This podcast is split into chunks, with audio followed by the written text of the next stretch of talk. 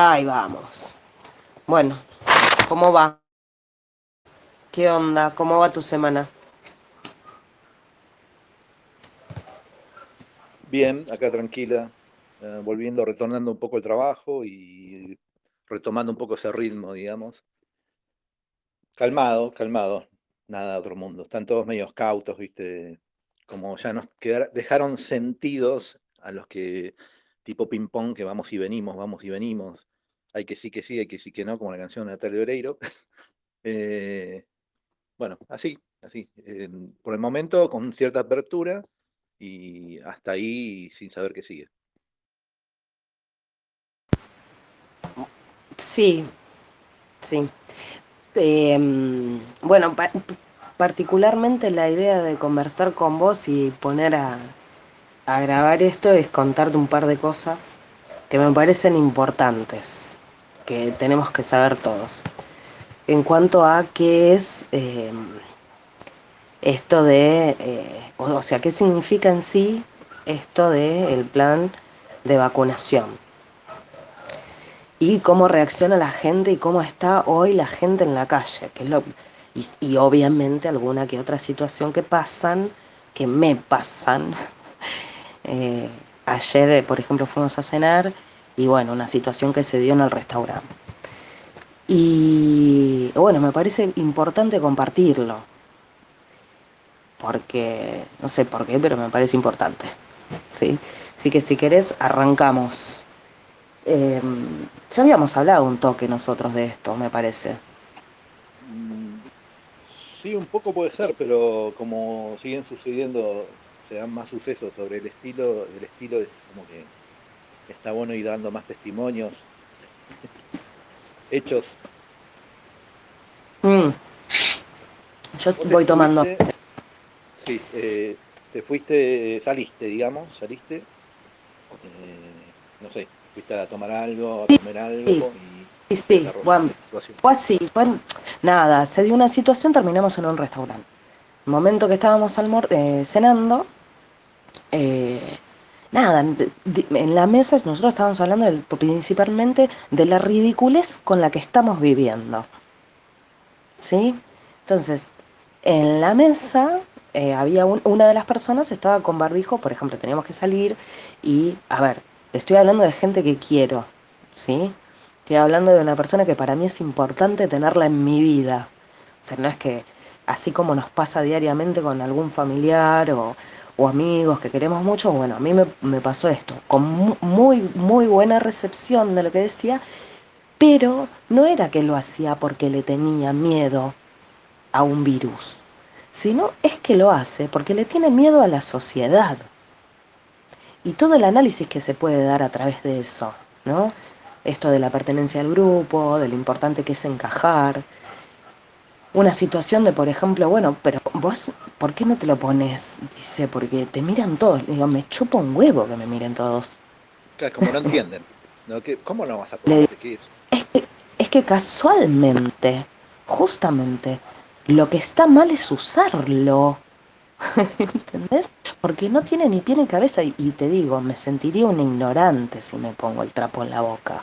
Ahora, que hay momentos que lo tengo que usar porque no tengo ganas de pelearme con nadie, y sí, pero no tiene sentido que tengamos que usar el barbijo para comprar alimentos, cuando no te sirve de nada. No sirve. y esta persona trabaja eh, en el área de salud, o sea, tiene conocimientos previos. ¿Sí? Y, y en... ¿Cómo? ¿Se me escucha? Sí. Encontré la manera. Listo. Ah, genio, viste que había una manera. Bueno, te decía que esta persona trabaja en el área de salud y que tiene ciertos conocimientos o preparación. O sea que dentro de lo que era mi charla coincidía en la, en la lógica. O sea, íbamos coincidiendo. Una de las cosas que también le comento es por qué necesitan hacer una fase experimental. A ver, vamos a este criterio. No es que el gobierno está vacunando porque quiere lo mejor para los ciudadanos.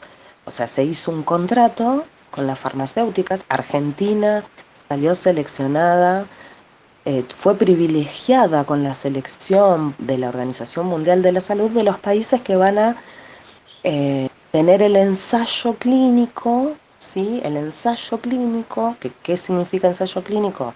Googleá qué significa el ensayo clínico y, eh, y van a aprobar hasta al menos, al menos cuatro, cuatro fabricantes de este tipo de vacuna. ¿sí? Esto o sea, eh, sí, anunciado en octubre del 2020, ¿no? ¿Puede ser? Eh, me parece que, mira, en, en, octubre fue el 29 de octubre, se sancionó la ley, que es ahí donde le dieron la inmunidad legal a las farmacéuticas y la confidencialidad. ¿Cómo? La inmunidad desde ambas cámaras. Sí, sí, bueno, el proyecto se aprueba en senadores, pero esa inmunidad, Esa inmunidad es la que piden en sus normas de contrato, en el marco eh, de normas de contrato de los laboratorios, que se llama complaints. O sea, ok, yo te doy esto, pero con estas condiciones de normas. Eh, y pum, ahí le manda. qué salió entonces? Ahora te dejo, disculpa. Eh, ¿Qué salió? un diputado, no me acuerdo qué provincia, cuando salieron de, la Cámara de Diputados, eh, después de darle la inmunidad legal a los laboratorios, eh, salió diciendo, esto fue noticia, o sea, eh, lo buscás y está, diciendo, no fue lo más óptimo el haber dado esto, esto, pero es lo que había que hacer. Entonces se agarró de que no, estamos en una urgencia, entonces había que hacerlo. es increíble. O sea, y sin embargo la gente se manda, se manda diciendo que va a ser inmunidad, eh, tener inmunidad eh, en una prueba, en un ensayo. no, no entiendo más nada. ¿Decías vos? Bueno, claro, desde mi, que desde mi razonamiento, digo, ¿cómo estos abogados por la verdad y todo esto? Y encima me están cayendo todas las fichas y estoy juntando una, una bronca. Tiene que haber alguna manera, pero bueno, a ver, la Organización Mundial de la Salud, de la Salud eh, selecciona a Argentina como un país para hacer el ensayo clínico de al menos cuatro fabricantes de, bueno, esto, ¿no? Que nos quieren vacunar. Entonces se aprueba, eh, se, hace se hace un contrato y se prueba por ley estas condiciones. Inmunidad legal, o sea que ellos, ellos están haciendo una prueba y vos estás, estás aceptando. Y las condiciones son, no tengo la obligación de decirte qué, cuándo y dónde, ni cómo. Eh, y después recae la responsabilidad, porque esto está en un boletín oficial, no es que lo digo yo, está en el boletín oficial. Entonces, ¿en dónde está la responsabilidad de los profesionales de salud que les van a, están, primero, no están informando que es un ensayo clínico, Segundo, que no le da cobertura de nada. Tercero, no tienen idea de qué carajo les están recomendando.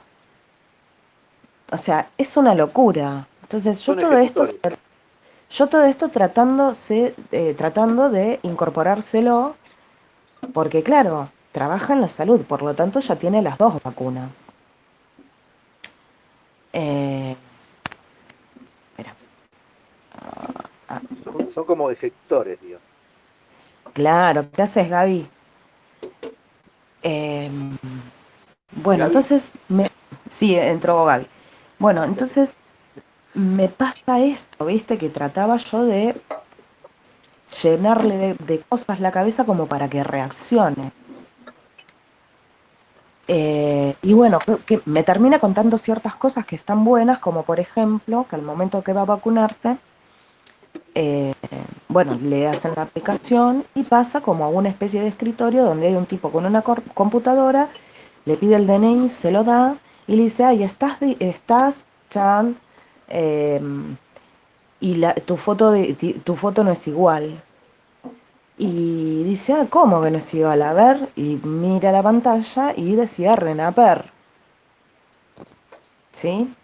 Sí. Entonces, nada, o sea, imagínate ni enterada, pero qué raro. Bueno, sí, se cargó en una pantalla de Renaper todos los datos. le entregaron el cosito con el, con el numerito nuevo, que eso, según la ley o según la OPPT o la ley natural, es un nuevo contrato social. Cuando vos escuchás los discursos, ellos dicen nuevo contrato social. ¿Entendés? Sí, de hecho sí quieren cambiar un montón de esas cosas. Claro, eso va a generar un, un nuevo, una, un nuevo compromiso, así como lo genera eh, una, asistente, una asistencia social, un IFE o lo que sea. Estás renovando continuamente el contrato con el Estado. Em, pero bueno, sobre todo con el tema de la documentación. Y no nos olvidemos que el año pasado nos apareció un mail de el Colegio de Escribanos, fue el no recuerdo si fue el 6 de septiembre, el boletín del Colegio de Escribanos eh, haciendo, avisando de este nuevo sistema de identificación donde tenés Ministerio de Salud, Ministerio de Educación, Ministerio de Salud, RENAPER, Ministerio de Justicia no me acuerdo qué otro más, eh, que estaban dentro de este convenio para hacer el, de, nuevo, la nueva identificación digital. O sea, ya lo avisaron el año pasado. Y no era solamente que en septiembre se publicó. Entonces, Em, esto ya, se, ya lo sabíamos que se iba a hacer así. El nuevo contrato social es el nuevo pasaporte sanitario, un nuevo chip, un nuevo... Andás a ver qué activación tiene eso, si, es cierto que, que se inyecta con esto, que en el grafeno, que es, es cierto, porque ya están los estudios, que es cierto. De la Pfizer, sí. Eh, se analizaron en la quinta columna, hizo la publicación y ya la mandaron a todos lados. Hicieron el informe Marcelo Martínez con un grupo de ingenieros científicos militares. Lo hicieron sobre la de Pfizer y quedó claramente demostrado eh, que tiene grafeno, que es uno de los componentes. bueno, si tenés el de Marcelo, si tenés el de Marcelo Martínez, me lo pasás porque yo no lo leí. Está en la charla de, de Instagram que él lo anuncia. Bueno, sí, después lo, buscamos y, y lo ponemos. Bueno, así que, eh, bueno, yo trataba de buscar, viste, de cierta manera un, poco de atención y sí, lógicamente lo logré, pero la presión social también es fuerte, ¿no? Porque, por un lado, también esto, ¿no? O sea, sos profesional de salud, sabes lo que es fase 3. Y sí, me dice. Dice, de hecho, tuvo que ir a hacer un, un trámite, algo relacionado con su profesión y em, le comentan que la vacuna del SIDA está en fase 3. Y ahí dice, ahí como que me hizo ruido todo. Y le digo, y sí, te están, o sea, no, no es que te están vacunando, estás siendo voluntario que te la dibujan, y ahí es donde me da bronca de los abogados por la verdad, que es publicidad engañosa, si vamos al caso. Porque no me jodas que no están por todos los medios de comunicación haciéndote el marketing y vendiéndote la vacuna. Y en estas condiciones, todos los medios de comunicación estarían violando los códigos internacionales de Nuremberg, de Helsinki, por hacer ese tipo de publicidad. Y además haciendo discriminación, si vamos al caso con toda la pelotudez esta del LGTB no sé cuánto, también, si vamos al caso, nos discriminan, porque ahora, si no sos vacunado, viste, como que sos extraterrestre. Y bueno, no sé si querés decirme algo. No, no, que es una... Oh, perdón, apreté y no hacía falta. Em, que es como dije la otra vez, estamos en una transición, ¿no? Estamos en una transición que va dividiendo las aguas dentro de la sociedad, se va tornando cada vez más peligroso, y esa división de aguas también está en los profesionales de la salud, en los profesionales de todos los ámbitos. Algunos que están presionados porque oh, pierdo el trabajo, no me queda otra, pero en realidad tienen un montón de cuestiones legales de donde pararse. Eh, fuese un sentido un poco más inteligente, recalco siempre la estructura de inteligencia que hace falta cuando hay movimientos, porque esa estructura te da una suerte de organización también. Entonces, desde ahí, con un conocimiento en común, eh, en el marco legal, pueden hacer una fuerza dentro de lo civil para respaldarse, de que no estoy solo y me amparo en un montón de derechos que están violando ustedes. Eh, después sí, obviamente que te, que te encajen algo, que no saben lo que es, eh, que es experimental, que está dicho abiertamente que es experimental, eh, a mí eso ya no me parece ni siquiera increíble, porque a lo largo de los años han dicho tantas cosas abiertamente, noticias normales que, salen así no es que el conspiranoico, el típico, típico estereotipo que recrean en uno porque dice algo fuera de la narrativa eh, instalada, y solamente de salirte un poco de ese carril instalado, te mueves en otro carril que se abre, se bifurca, y encuentras un montón de otras cosas que también se dicen abiertamente. Entonces, eh, hay ese estímulo para investigar, viste, que lo, lo fueron apaciguando, ese fuego interno, esto lo hemos hablado varias veces. Y eso también está en gente profesional, que está o por miedo o porque son totalmente absorbidos, corderonoicos, eh, y creen que es en eso y es un cientificismo eh, ya eh, lobotomizado, están zombificados. Eh, y es eso y nada más. Y cuando uno ve que en la ciencia se tiene que conformar de distintas miradas y voces para llegar a una conclusión, a una verdad, y es por el bien de la humanidad, se supone que están no por el bien de las corporaciones, porque están respondiendo para esos. Y esto lo vemos nosotros, los que estamos más atentos a ese camino paralelo, con esas noticias que se van dando, eh, vemos más fácilmente cuando tienen manotazos de ahogado. Ahora de repente aparecieron un montón de variantes, todas en conjunto, ¿viste? Así, un mes atrás. Todas en conjunto, con el, con nombres griegos. Sí, sí, y lo sabíamos, como el meme. Claro. El de Julio Iglesias. Se van a inventar todo el, el, abecedario del alfabeto griego como un virus y lo sabés. Y está pasando, o sea, ya un poco despierto apenas, ya ves las cosas, se vislumbran el paso siguiente. Porque a veces para mí son medios brutos. Yo creo que muchos lo ponen a estos como que no improvisan. Si bien tienen, son muy inteligentes toda la estructura de ingeniería que tienen, a nivel sociomundial, mundial, eh, después los imprevistos, eh, se nota el, brutaje, ¿no? que son medios brutos, y si eso se traduce a gobiernos como este, ni te digo, ¿no? Em, pero la columna la vemos, la columna transversal. Y nos refleja incluso hasta en nuestras familias, ¿no? El que se mm. vacuna, el que no se vacuna, y, y cómo eso va desarraigando. Eh, desarraigando, desvinculando, porque lo que se busca es el, desvincular. Bueno, otra de las cosas que también comentaba esta persona, que eh, justamente eso, ¿no? La desvinculación, las cosas que uno estaba acostumbrado a hacer y uno mira para atrás y resulta que esa vida, más allá de todos los quilombos que uno tenía, era maravillosa. Y digo, bueno, por eso mismo, no va a volver. O sea, no va a volver si seguimos dándole pelota. Dice, ay, no, pero no pueden tener, pero si te, si te estoy diciendo que, o sea, estás conmigo en que es toda una farsa, ¿no? Coincidimos, sí. Coincidimos que es por esto, por esto, sí. Bueno, listo. Entonces, ¿qué hacemos? ¿Cómo lo frenamos? A nivel físico, ¿no? A nivel etérico o, esotérico, eh, es otro cantar. Pero en este plano ahora, plano material, ¿cómo, lo, cómo lo, la, luchas? Es no obedeciendo. Pero tienen miedo. Y, y además no es fácil.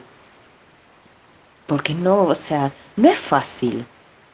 Hay facetas, hay facetas para saltar. E, ese miedo como que está lleno de capas, eh, como esa, como decía Shrek, Eh, es como una cebolla con muchas capas y bueno, esas capas del miedo hay que ir quemándolas. Porque son superficiales en realidad, son capas que nos pusieron y que después eh, el que está paranoico y con miedo, que ya está tomado y microambientado emocionalmente, se va creando por sí mismo esas capas. Eh, es muy fácil, te inoculan el miedo y después vos lo vas ramificando, ya está, con la reacción de ese estímulo, ¿no? Em, mira, a mí me parece, por ejemplo, lo del barbijo, no usarlo en la calle. Yo salgo sin eso, ni me doy cuenta de como, oh, no voy a usar barbijo. Ya hace más de un año que hago así. Y para mí, como siempre, es algo natural. O sea, me lo recuerda alguna que otra mirada, viste, de odio o te deseo lo peor. Y, por lo general hay gente con doble barbijo y con gafas, eh, claro, por ahí me envidian que yo esté respirando y no tenga el miedo, no sé.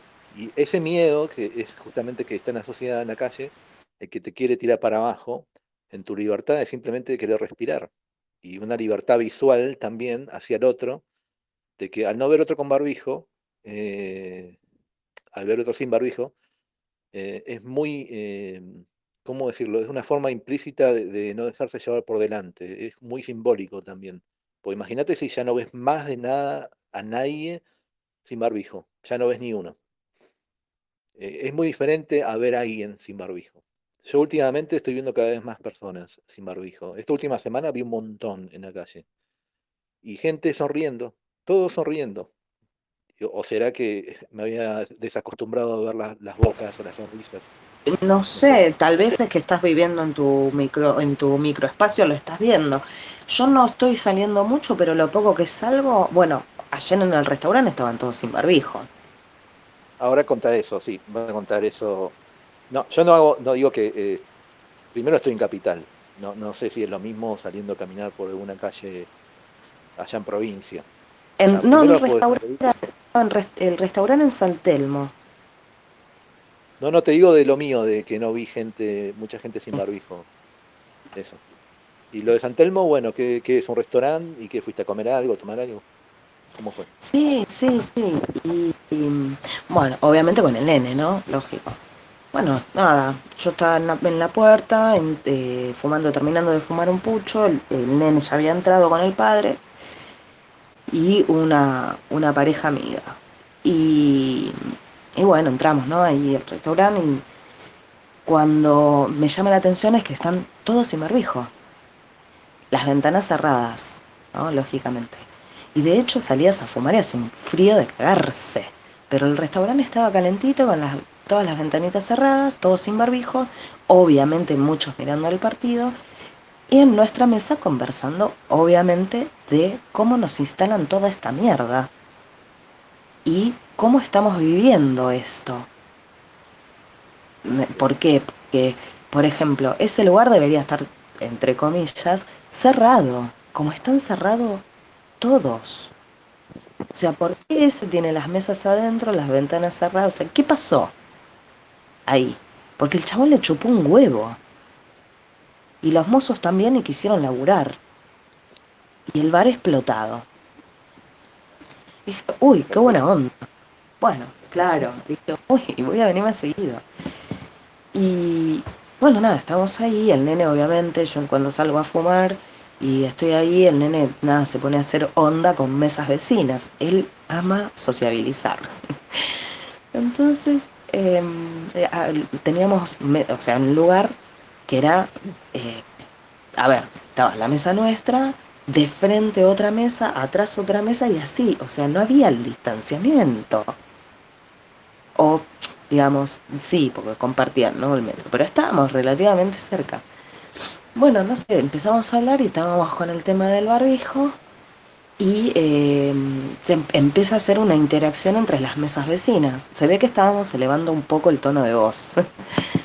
y, y, bueno, y en un momento, eh, yo con mi acting, este, uno de los que estaba presente dice, no, sí, es cierto, yo soy profesor y a mí lo que pasa con los chicos, ah, a mí lo que pasa con los chicos me parte el alma porque yo había dicho que cómo puede ser que nosotros estemos sentados acá comiendo calentitos sin barbijo y los nenes en la escuela están con las ventanas abiertas, con barbijo, cagándose de frío, sin poder abrazarse, sin poder tocarse.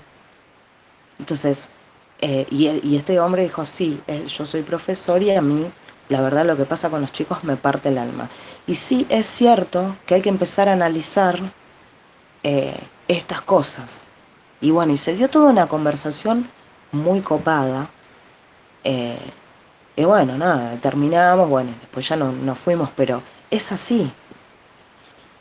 Y se dio porque, porque elevamos el tono de voz en nuestra indignación, ¿entendés? Y bueno, gente vecina, tuvimos la suerte que se prendieron, porque te puede tocar un loco, pero yo creo que un loco conspiranoico con doble barbijo no sale a comer, porque el virus está en el aire. Y le pone alcohol a todo lo que encuentra, entonces dudo mucho que esa gente se anime a salir. el, el, extremo, que dos barbijos, gafas, acetato, la máscara, eso, se queda en la casa. Hace lo que tiene que hacer, hacer los trámites por turno y después hace las compras y vuelve a la casa. Y teletrabajo, que ese es el prototipo de eh, civiles, de trabajadores de cara al futuro, ¿no? Encerrado con teletrabajo, el paranoico, porque hay un virus afuera, creando la afecta, afecta, el efecto de la caverna de Platón. ¿no?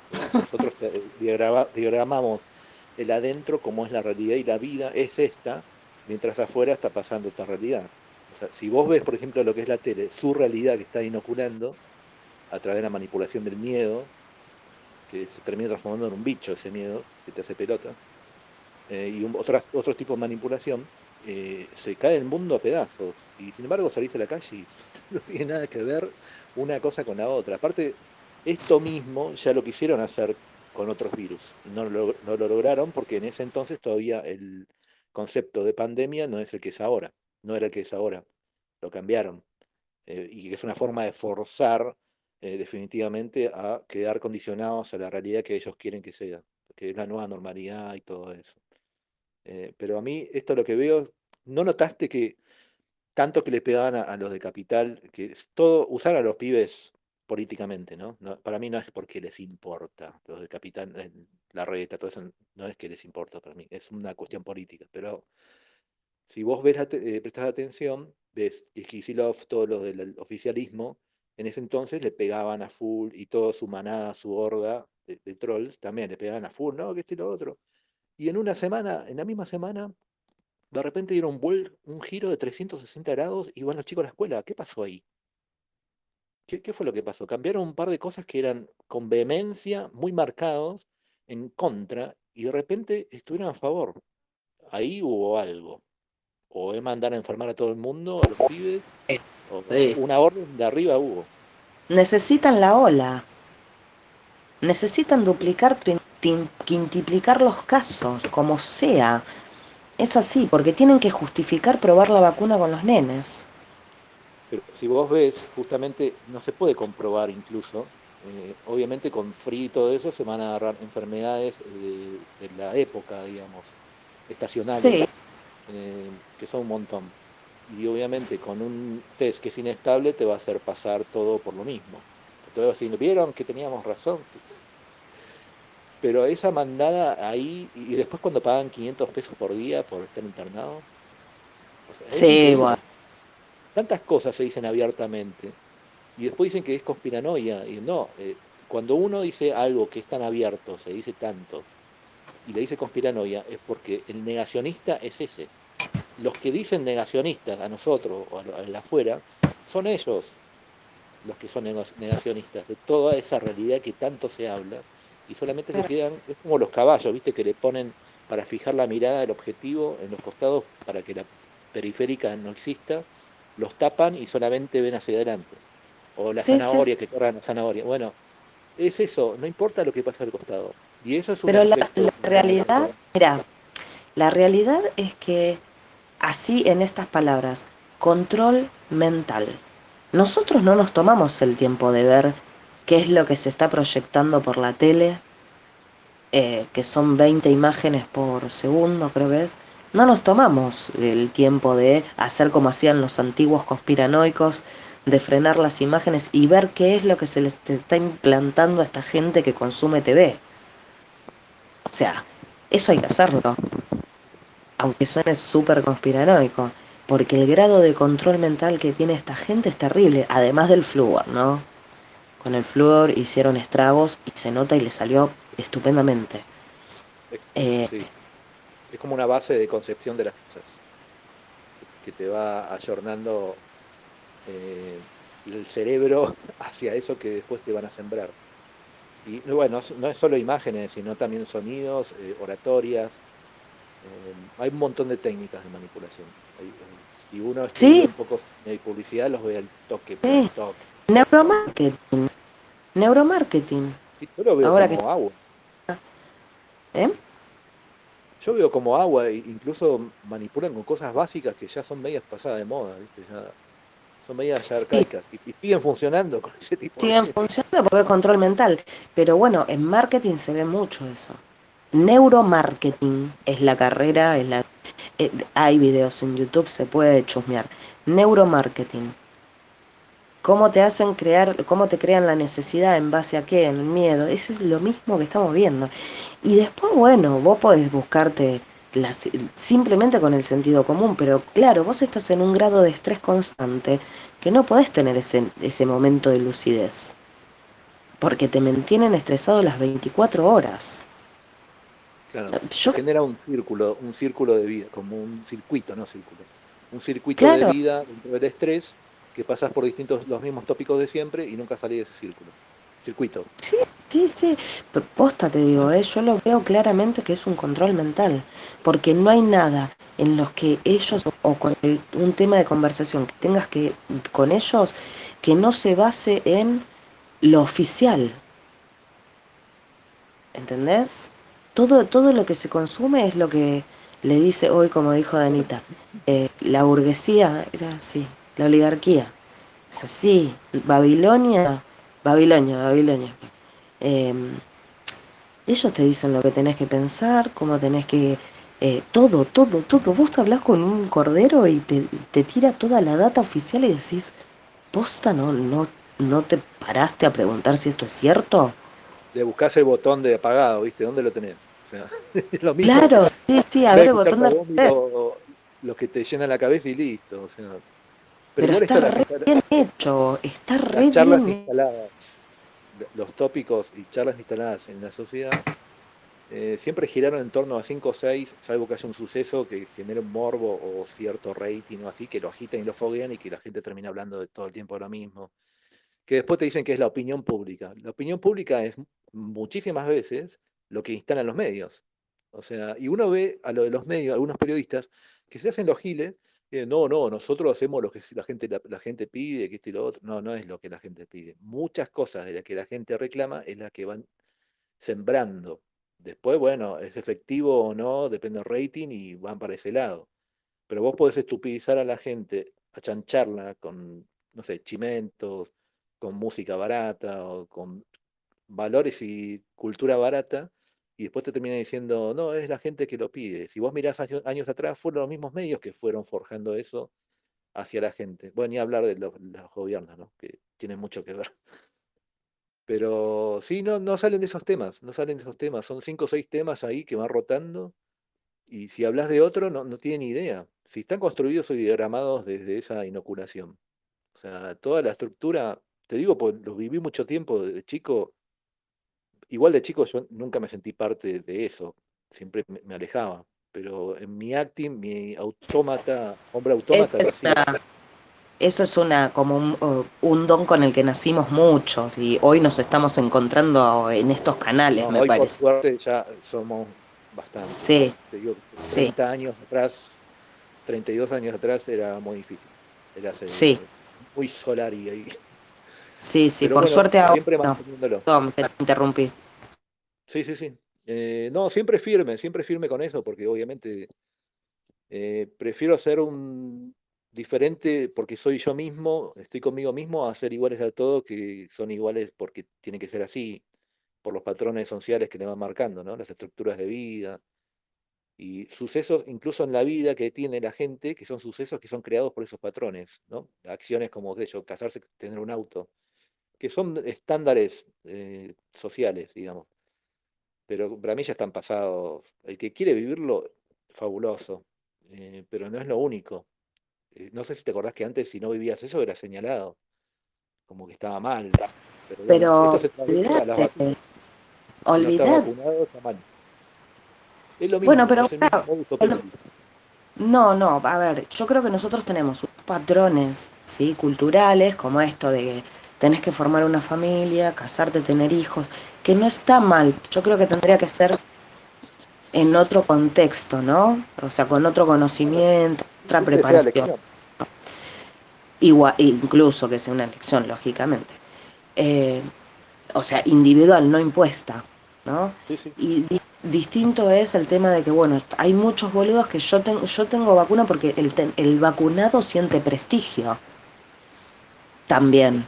Además de que siente una seguridad. ¿De qué eh, prestigio de que no entendí?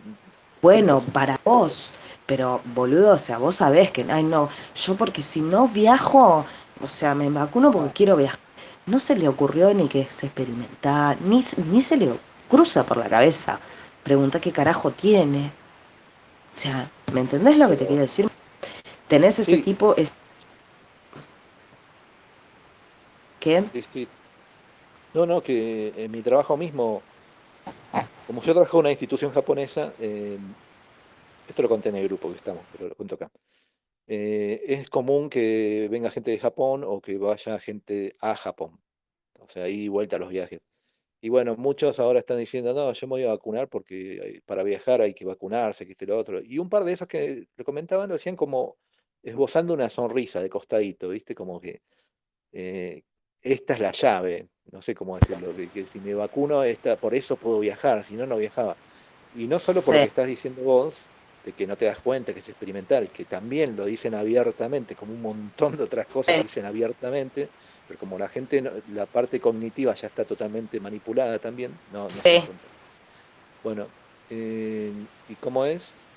No se dan cuenta de que es parte de una manipulación de que te van cercando implícitamente de que si no haces tal cosa eh, vacunado no la haces. Así como es el viaje, después va a ser el documento, el pasaporte, la licencia de conducir, ir a estudiar. ¿Y qué vamos a decir lo mismo? Bueno, me vacuno porque quiero estudiar, me vacuno porque quiero sacar la licencia.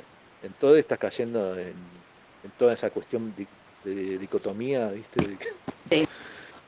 que es falsa, en realidad. No tiene que ser así porque está violando un montón de derechos.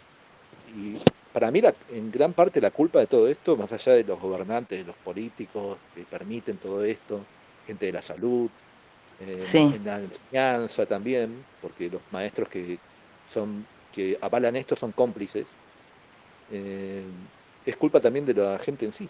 La gente lo va permitiendo con ese miedo. Que para mí van a terminar siendo peligrosos para los que no somos así.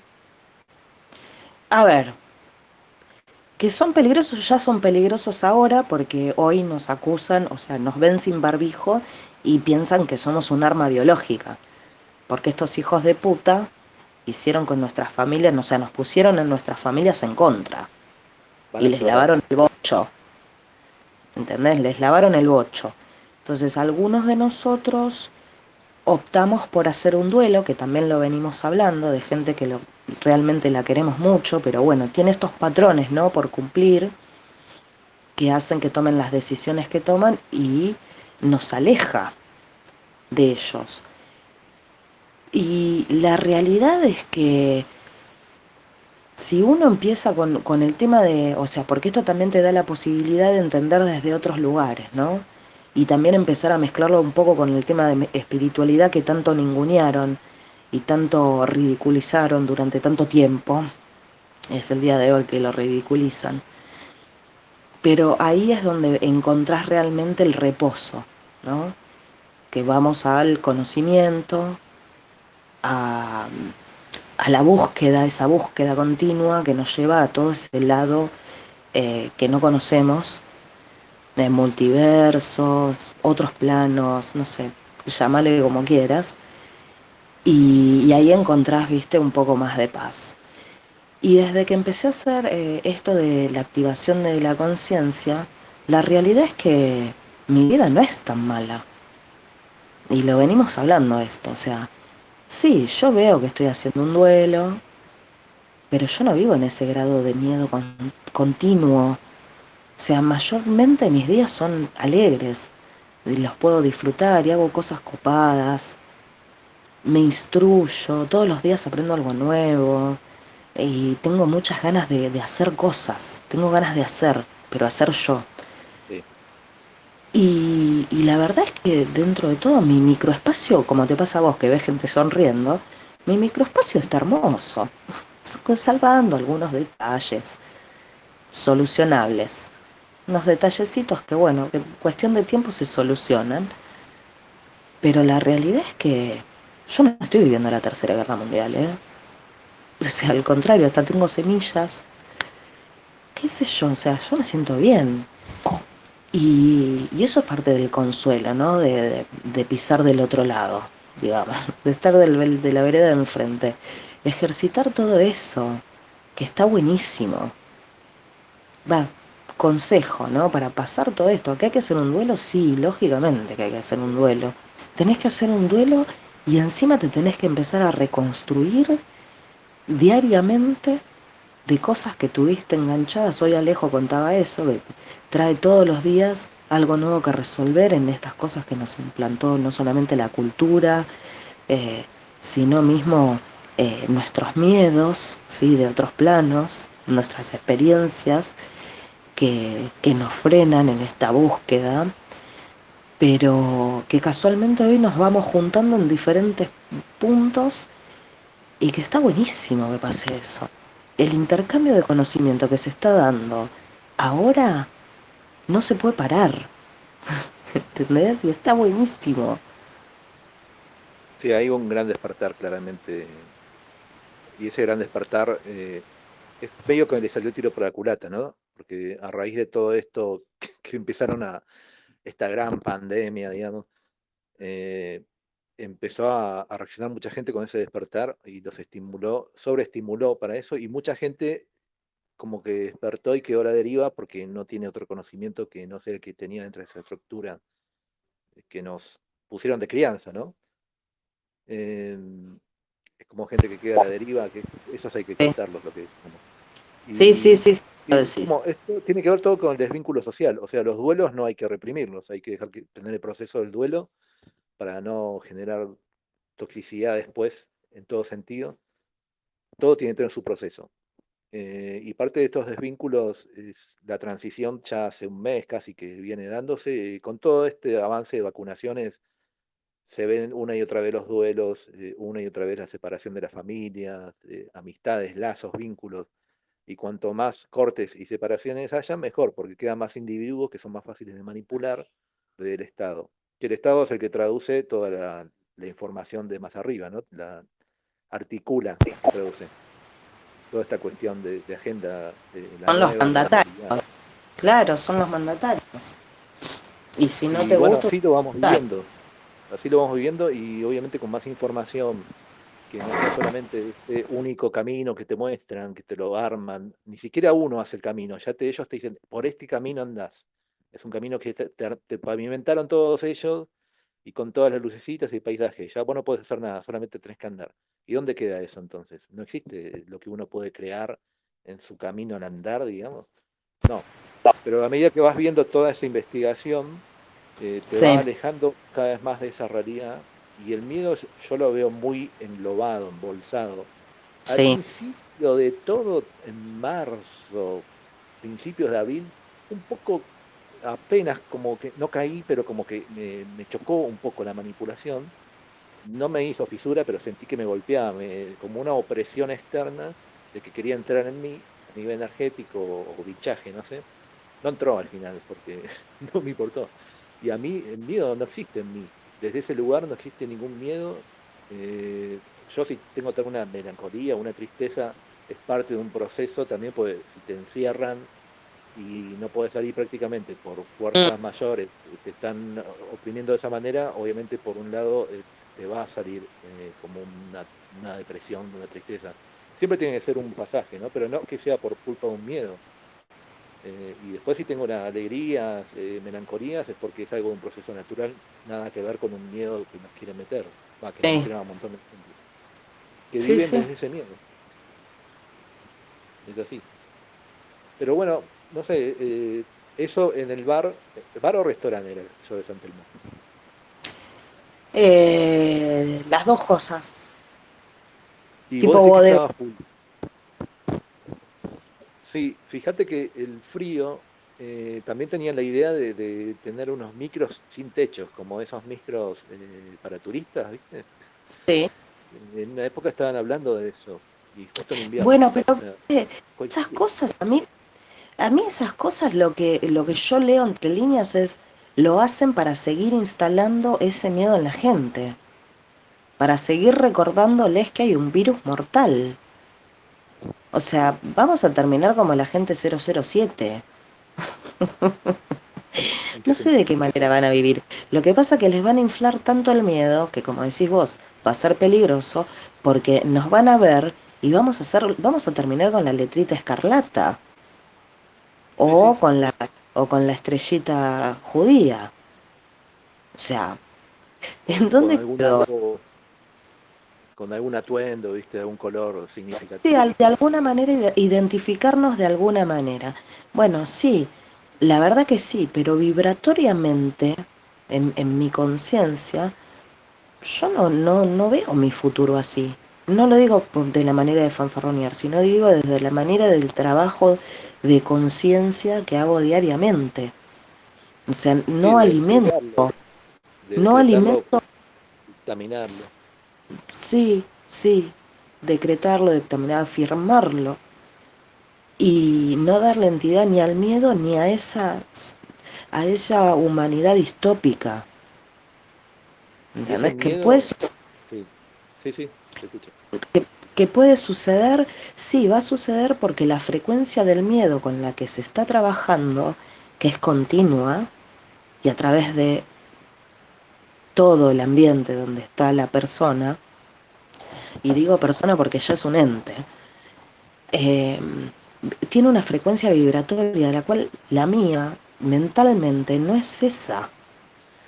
Entonces, como yo, mi, mente está en conciencia con una realidad mucho más, em, no sé, de, hacer realmente lo que a mí me gusta hacer, vivir realmente donde me gustaría vivir, ¿entendés? Enfocarme en, esas cosas que a mí me dan esa satisfacción, ¿no? El disfrutar de, una, linda vista, de un paseo, de, amistades, de familia, ¿me entendés? no entra eso de eh, catastrófico. O sea, yo ya no, tengo más ganas. Esto, y esto, ¿sabes? Por, perdón que te interrumpa. Y esto, ¿sabes a qué viene alusión? A que dentro de los mismos conspiranoicos estoy encontrando eh, como mucho miedo, ¿sí? A esto de todo lo que va a pasar. Porque si no, seguimos con este miedo y, lo seguimos alimentando solamente con leerlo, ¿Entendés? Entonces es re complicado cuando, cuando es así, porque es continuo y por todos lados. Entonces digo, no hay que alimentarlos con el miedo, de ninguna manera. Ponele, un día hablando con Pau, decíamos, ¿cómo haces para, para cortar energéticamente el miedo que tiene la gente? Bueno, ideal sería ponerle un apagón que la gente no consuma más nada, ni celular, ni redes sociales, ni tele. O sea, un día en una conciencia, haciendo algo que nos guste hacer. O sea, ponerle en mi caso algo con las plantas. En el tuyo, hacer música. En otros, no sé, en hacer algo que realmente nos guste hacer. Y no focalizar la energía. ¿Eh? Sí, yo, yo lo resumo a hacerse buena sangre en vez de mala sangre. Claro. Eh, literalmente es también, ¿eh? Es literal. Sí, sí. aparte con ese miedo y esta mala sangre te alimentás, dormís, tenés relaciones si estás con alguien. Incluso quienes tienen hijos lo hacen dentro de eso, de, esa frecuencia, por decirlo de una manera, o de esa vivencia que están teniendo. Eh, y obviamente vas a engendrar más miedo, vas a engendrar más estrés, o sea, si ya la carga de, desde el comienzo es así, obviamente, yo creo que eh, para mí la gente que ya está absorbida, los que están vacunados realmente, no hablo de los de placebo, sino los que realmente están vacunados, para mí ya está, no tienen vuelta atrás.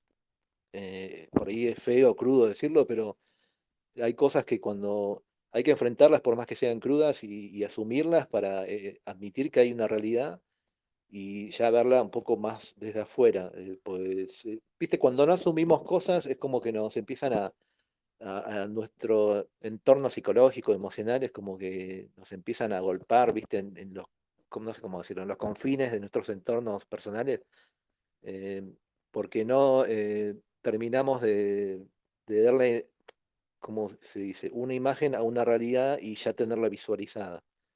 Pues si no, no toma forma de esa manera, no sé cómo decirlo. Es medio complejo por ahí lo que digo. Pero como para tenerlo ahí, ya saber qué es, y bueno, está eso en su lugar, yo no le doy más entidad y yo sigo transformando este lugar, haciendo cosas que me gustan. Eh, con la música, claro, yo me voy a otro mundo haciendo eso. Eh, uno tiene una conexión con cosas que le gustan, muy lejos de esos miedos, de esas paranoias. O sea, me parece fundamental vivir así. Pero en principio esa gente, para mí ya está. Después están los que eh, por ahí son corderonoicos, pero no están tan extremos, eh, que por ahí le podés mandar un par de semillas, viste que después están los que despertaron, pero no, saben dónde están parados. Y después están los otros, eh, que también hay miedo, gente que, en comillas, conspiranoica, que tiene miedo, pero también es mucha gente que busca aferrarse en algo todavía, que busca un seguidor, un mesías, ahora que yo está este Mariano Arriaga, y yo veo mucha gente que lo tiene ya como un mesías y me parece bastante exagerado. Eh, es mi cuestión, es mi punto personal lo que digo, ¿no? Mi, mirada.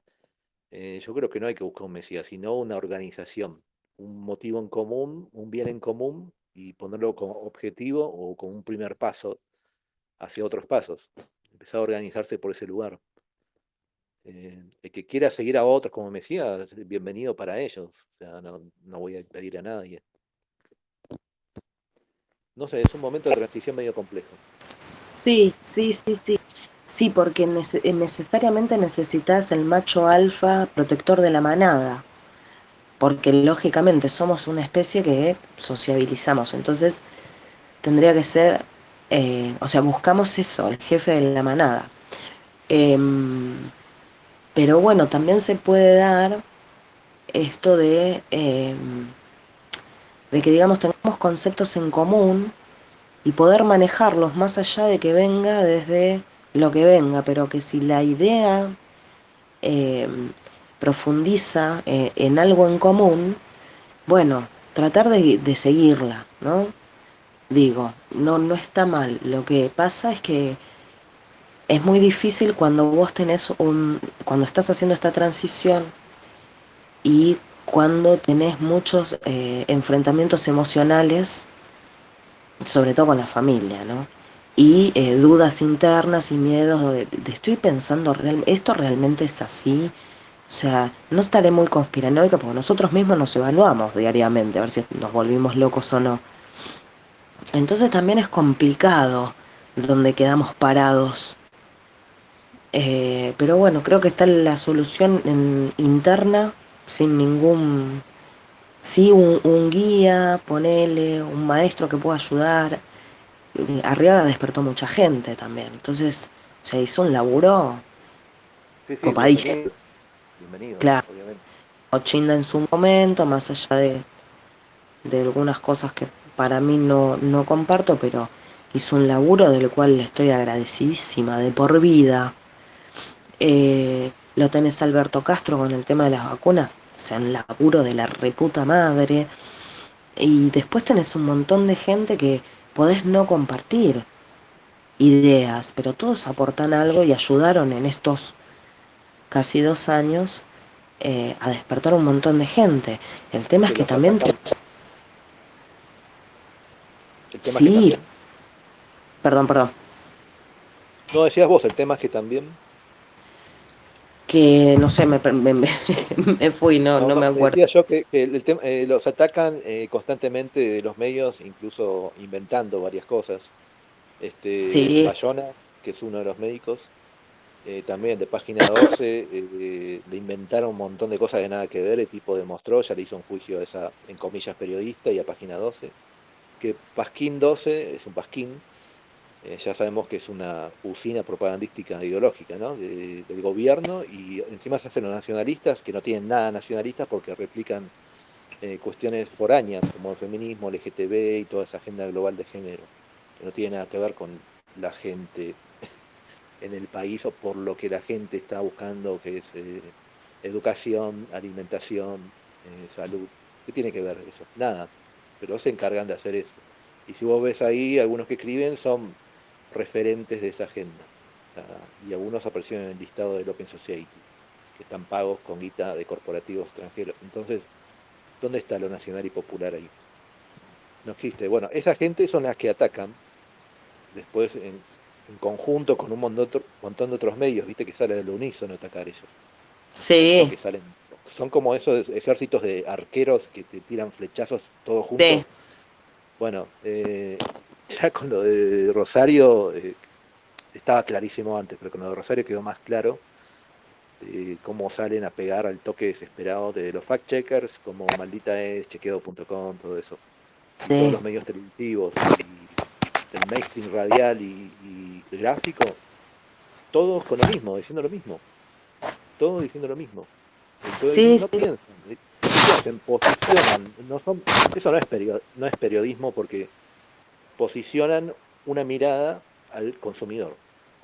es como que vos entras a un lugar, es lo mismo que te decía antes, te ponen el camino y vos andaste camino que ya te armaron. Acá es como con la mirada, te ponen este posicionamiento y vos tenés que tomar esta posición, esta postura que nosotros te decimos porque es así.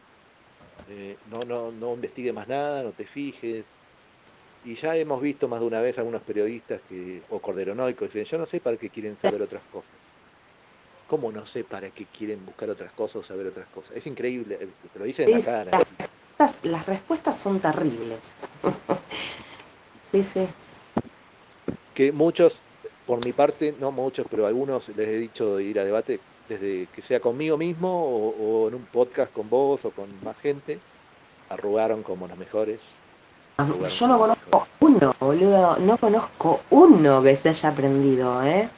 No conozco uno. A mí me gustan los debates. A mí, a mí también, a mí también. Bueno, seguimos en la, en la búsqueda de captura. Alguien se va a animar. Pero bueno, por ahora no, no se animó nadie. Sí, sería genial. Bueno, vos querías decir algo más de esto que que sucedió, que para mí estuvo bueno lo que te pasó en San Telmo. Y bueno. Es la primera vez que sacan que no terminó mal. Porque la verdad que era irritable. Yo creo que hay que decir las cosas, pero hasta un límite. No, no ir al, al otro punto de... No, no, pero y ahí, ahí terminó porque Walter enseguida me dice, bueno, negrita, dale, ya está. Y en mi trabajo, por ejemplo, eh, están hablando de vacunar, que este y lo otro. Yo no me pienso vacunar con algo primero que es innecesario, porque según los propios números de ellos, ¿eh? no es que yo me inventé un número, los mismos números que dieron ellos, que ya sabemos que son falsos, porque primero porque restablecieron los datos dos veces desde el Ministerio de Salud, entonces mintieron dos veces. Eh, segundo, porque no hay autopsias. Eh, tercero, porque no se justifica una vacuna para algo de menos del 1% de letalidad. ¿Dónde está la urgencia ahí? si vamos a otros, otras cuestiones de, muerte, de virus, y son en porcentaje mayores, porque hay un alarmismo. Ahí tenés, ahí tenés un tema. Yo te le voy a dar la explicación a lo que estás diciendo. Argentina lo que hizo fue tomar políticas internas por una emergencia sanitaria que la Organización Mundial de la Salud dictaminó es jurisdicción de el país decidir si cierra el país o no. Entonces las medidas, por más que vengan de afuera, lo mismo. Argentina aceptó, listo, hay algo, eh, me uno a esta emergencia sanitaria. La estira porque hay intereses económicos, o mejor dicho, además de intereses económicos, hay una agenda que seguir. Entonces la agenda que seguir es adherirse a esta emergencia sanitaria, cerrar el país, fundirlo, eh, bueno, todo lo que ya sabemos, y hacer la prueba y que casualmente eh, también fue seleccionado para hacer la fase, eh, perdón, en el ensayo clínico de este nuevo tratamiento y es un ensayo clínico en fase 3 que no se probó en animales, bueno, van a hacer la fase 3 en humanos porque la única manera que lo pueden hacer es con una emergencia sanitaria. ¿Entendés? Si no, de, si de otra manera no lo pueden hacer. Entonces, esto es lo que justifica lo que estamos viviendo hoy eh, geopolíticamente hablando. ¿sí? Sí, está todo orquestado globalmente aparte. Y que se refuerzan ellos mismos diciendo, no, lo hicieron también en Europa, se está haciendo lo mismo. Y la segunda ola que vino de Inglaterra, y que en Francia, y que en Canadá, y que en otros países. Entonces refuerzan esa retórica que porque pasa afuera. Cuando es lo mismo, en realidad, es más de lo mismo, sí es la misma agenda. Eh, pero la gente que no investiga, que está totalmente absorta en eso, le toma una dimensión más importante porque es de afuera, porque es internacional, es mundial, es global la pandemia. ¡Wow! Entonces tiene más peso en la retórica y la gente cae eh, ahí derecho al encauce a vacunarse. y vacunarse como que el Dios la vacunación, ¿viste? La vacuna fue puesta como la salvación. Yo vi cuando hicieron todo ese tejido, ¿eh? eh presté atención cuando fueron diagramando y creando ese tejido de que yo le decía a mi hermano el año, pasado, a mediados del año pasado, dije, vas a ver que van a llevar todo esto, la narrativa, a que la vacuna es la única salvación. Y con el tiempo lo fueron haciendo. Era obvio. Pero, espera, la vacuna es la única salvación para estos países y algún... A ver, la realidad es que tengo gente que vive en otros países y conocidos que van a lugares que están espectaculares y vos no los ves a todos enmascarillados, con un miedo bárbaro, sin ir más lejos, sin ir más lejos Brasil. Entonces, la paranoia que le están haciendo a la gente la manipulación y el control mental que le están haciendo a la gente tiene que ser condenable. Es un uso mm. político, Esto es un, arma de guerra. Es un arma de guerra.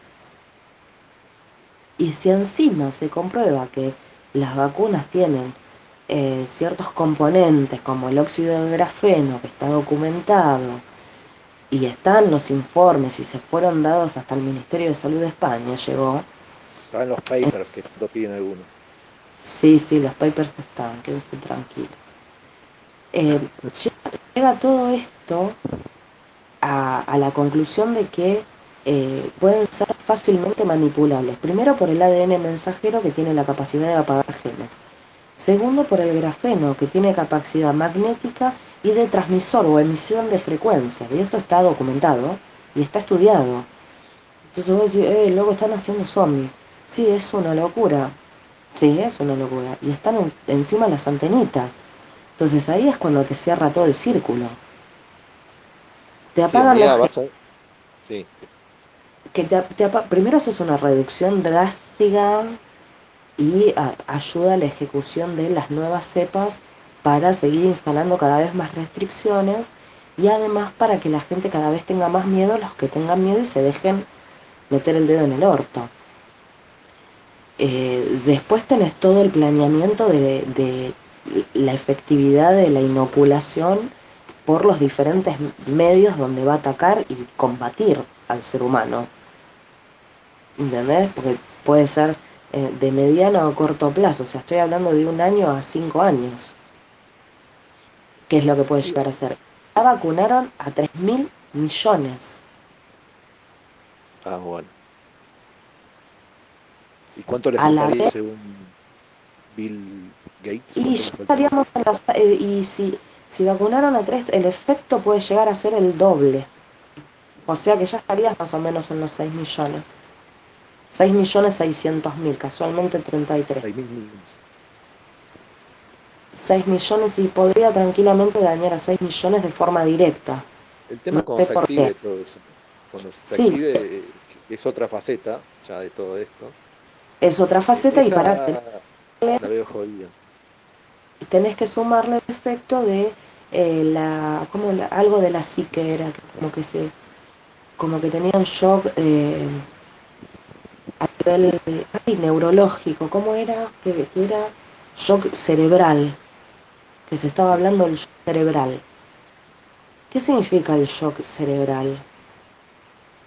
más si estás inyectado con grafeno, que es altamente magnético, con temperaturas un poco más altas y en un ambiente húmedo, o sea, el cuerpo humano.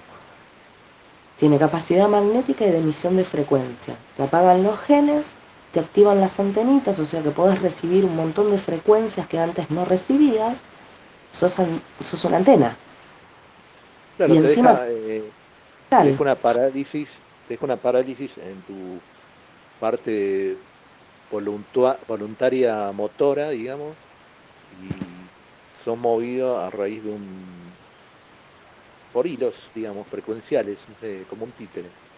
No sé, en cuestiones de la voluntad y inoculación de sentimientos y pensamientos, si puede llegar a eso en ese entonces, o ya es una tecnología más avanzada. No, sé eso. Pero la cuestión de voluntad puede ser. Están los documentos. Fíjate el, que compartí hoy de Magna Veritas.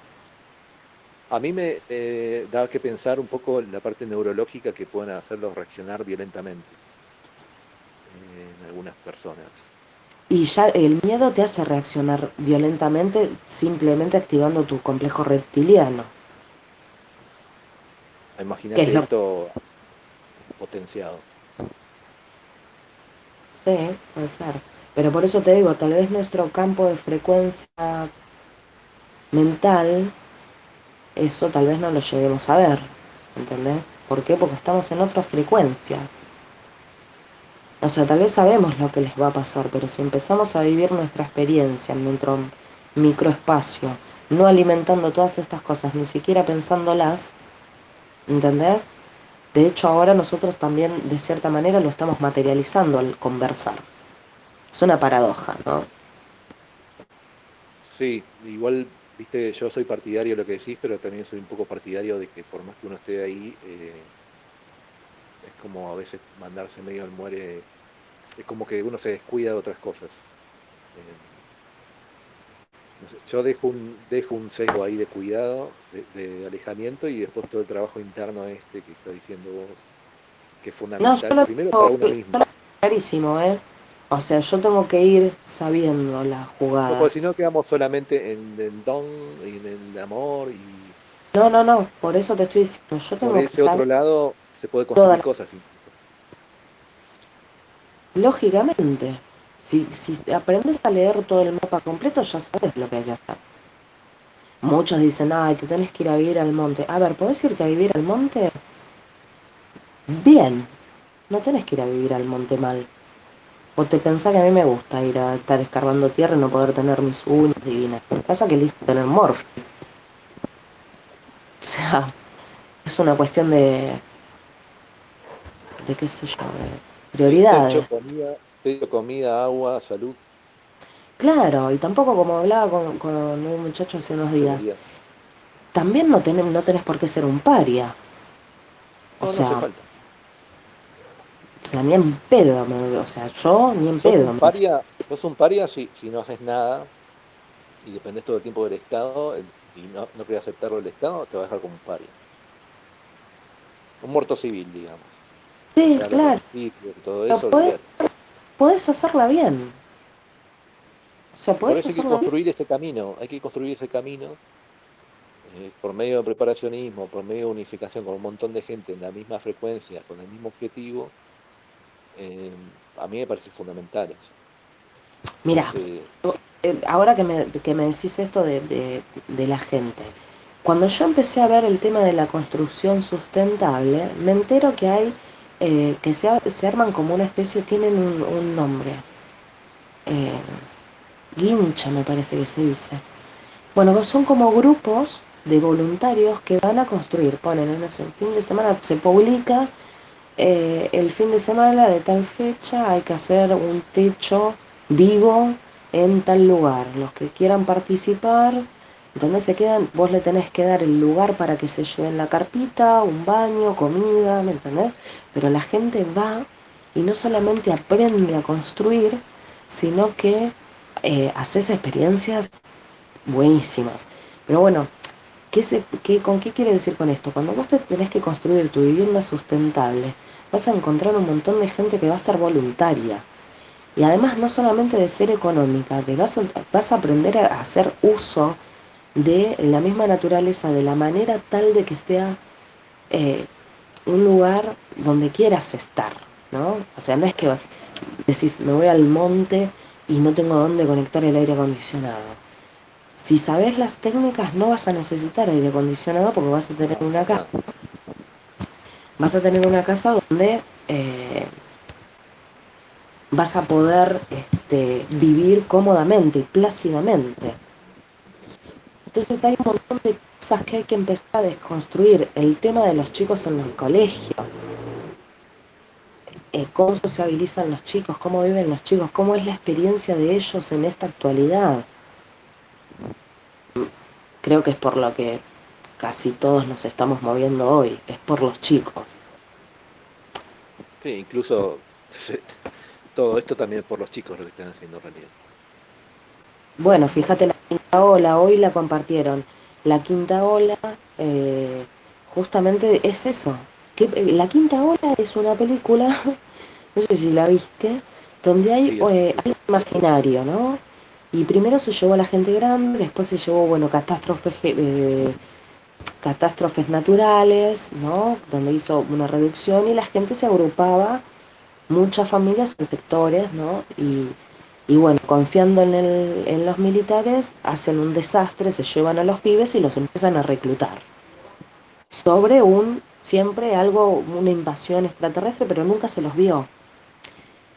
Y usaban eh, unos anteojitos para identificarlos. Pero bueno, la cuestión era que fueron engañados un montón de tiempo y lo que buscaban eran los nenes. Lo que se buscaba eran las, a las criaturas. ¿Sí? Y les hicieron creer toda una historia. Bueno, y cuando vos lo comparas, es un paralelismo con la realidad. Sí, bueno, películas de paralelismo, que ya sabemos que no es un paralelismo, sino anticipación, eh, hay un montón. Y ya hay adrede, ya tenés series actuales que son, te muestran todo. Vos estabas hablando de los terremotos eh, o de catástrofes naturales.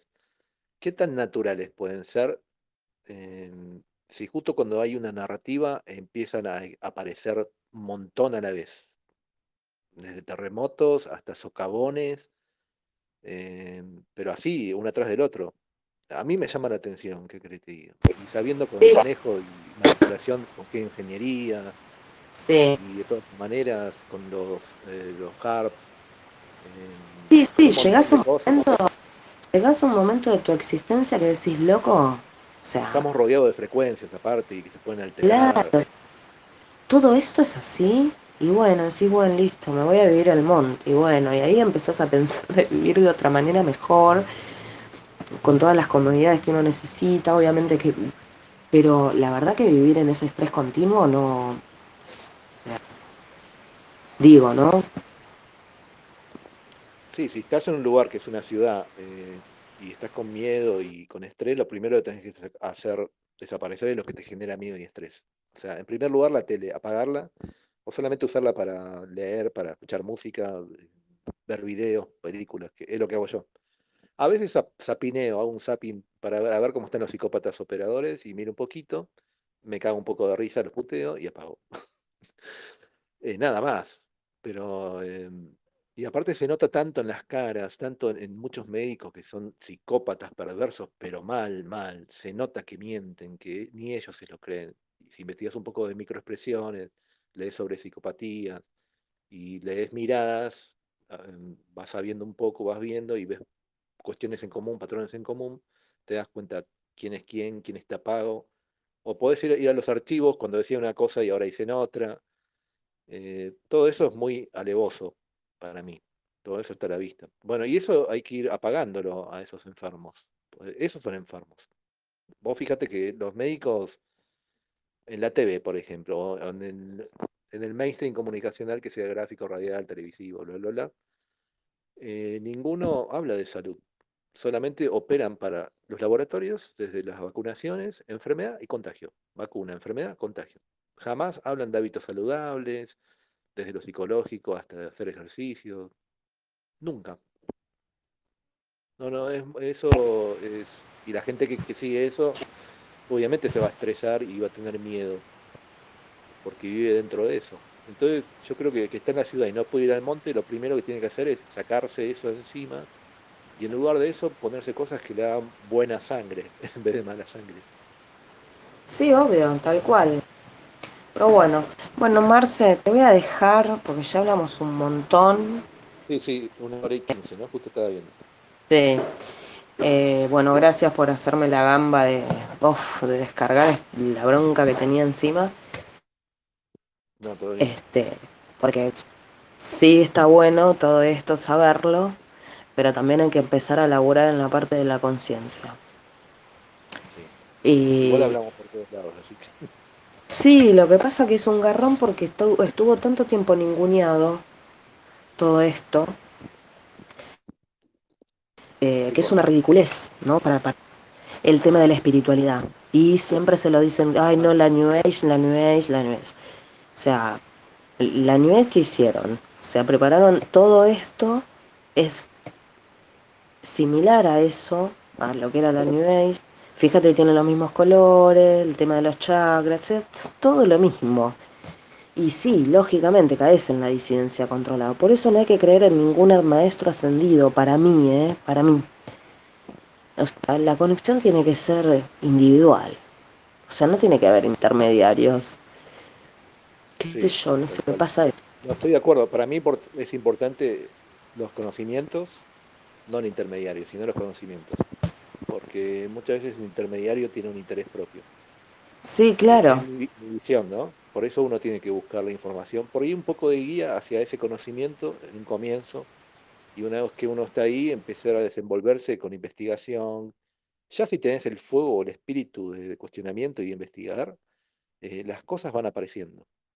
Es como esas cosas que también en una época no las entendés, pero con el pasar del tiempo se van entendiendo por sí solas, o te despertás un día que nada que ver y lo entendiste y te vino y entendiste, ah, era esto. Es como que todo tiene un proceso. pero sin caer en eso de New Age, porque es un estigma que a mí me molesta lo de New Age. Por eso le escapo algunas cosas, ¿viste? No, no. Cuando se pone, sí, medio marketinero New Age, medio que ya me molesta. Pero bueno, es delicada la línea. A todos nos Bueno, no me quiero extender. No, no me quiero extender más. Bueno, te mando un beso grande. Bueno, un beso para vos.